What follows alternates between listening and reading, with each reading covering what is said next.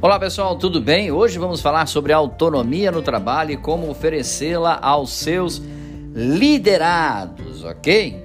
Podendo, é claro, ser compreendida como a capacidade de estar no controle das próprias ações e decisões na atuação profissional dentro de uma corporação, a autonomia no trabalho, ao contrário do que muitos pensam, não está exclusivamente relacionada à independência. Na realidade, indo um pouco mais além, essa concepção abarca tanto o engajamento quanto a iniciativa de fazer parte das ações que movimentam os negócios, ok?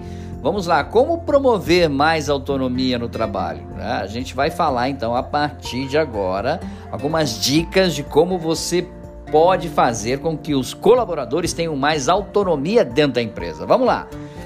Por exemplo, implemente um processo de contratação mais adequado. Não há como falar em oferecer mais autonomia no trabalho ao quadro pessoal sem tratar do primeiro passo para que isso seja viável. A ponta, digamos assim, implementar um processo de contratação que preze pela admissão de profissionais que estejam de fato alinhados à cultura organizacional da empresa. Então, o péssimo funcionário ele é contratado onde? Lá lá pelo seu time de contratação, de recrutamento. É lá que começam os problemas da empresa. De receber profissionais completamente fora do perfil que a empresa necessita. Desde o perfil profissional, formação, ao perfil psicológico. E dentro do perfil psicológico, nós temos todos os perfis que fazem parte de uma equipe. E aí você pode colocar os sanguíneos, os coléricos, os fleumáticos, os melancólicos. Né? Esse perfil tem que saber também. Se eu tenho um, um time de vendas, onde dentro desse time eu tenho quatro pessoas melancólicas, eu preciso filtrar esse perfil dentro da minha admissão de funcionários. Olha, eu preciso de alguém com perfil sanguíneo. Eu prefiro alguém com um perfil mais colérico. Eu prefiro alguém e precisamos alguém com perfil fleumático mais equilibrado, ok?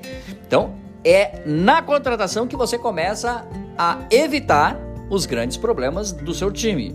Segundo ponto, estipule metas e objetivos de maneira objetiva. Parece até redundante falar objetivo de maneira objetiva, mas não é. É, é mais um ponto importante para garantir o sucesso diante da concessão de mais autonomia no trabalho, que é o nosso foco de hoje.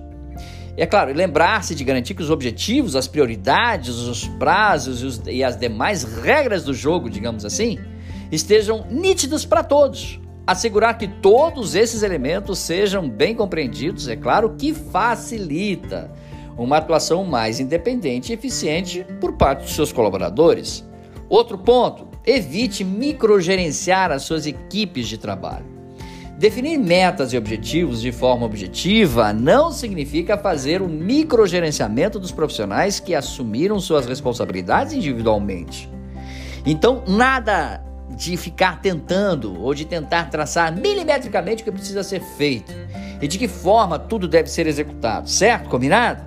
Práticas como essas não estimulam a autonomia dentro da sua equipe ok? Na verdade, elas criam um relacionamento de dependência, porque você é tão minucioso que fica, tem, tá toda hora perguntando para você como é que você quer. De modo que os trabalhadores não se sentirão realmente livres para atuarem e tomarem decisões fáceis no seu dia a dia. Instintivamente, buscando, é claro, sempre a orientação do seu superior de maneira prévia. Então, cuidado. Cuidado com esse tipo de microgerenciamento. Você precisa gerenciar resultados, ok? Agora, capacite os profissionais da empresa. A capacitação não, não apenas gera nos integrantes um sentimento de valorização né, dentro de uma organização, mas também promove mais engajamento dos colaboradores quando as suas próprias atribuições e eleva a retenção de talentos e reduz os índices de turnover. O que, que é turnover? É refazer algo que já foi feito, né? Então é esse turnover fazer de novo, ok? E é claro, para irmos para o final, né, as consequências negativas da falta de autonomia no trabalho. Você vai, mas por que, que eu, né, essa falta de autonomia aqui está sendo debatida hoje? Porque ela tem consequências negativas dessa falta de autonomia. Por exemplo, redução de produtividade, por aquilo que a gente já falou, que é a dependência de cada respiro do chefe direto, a desmotivação, porque as pessoas não conseguem, chega uma hora que as pessoas não conseguem entender né, todas as métricas do, do, do líder, é, a sensação de desvalorização, porque as suas ideias não fazem parte e, e, e você não consegue colaborar com a sua equipe. Tá bom, pessoal? Mais dicas sobre marketing, liderança, podcasts e vídeos você encontra no site dbmarketingdigital.com.br. Um grande abraço, até o nosso próximo encontro. Tchau, pessoal.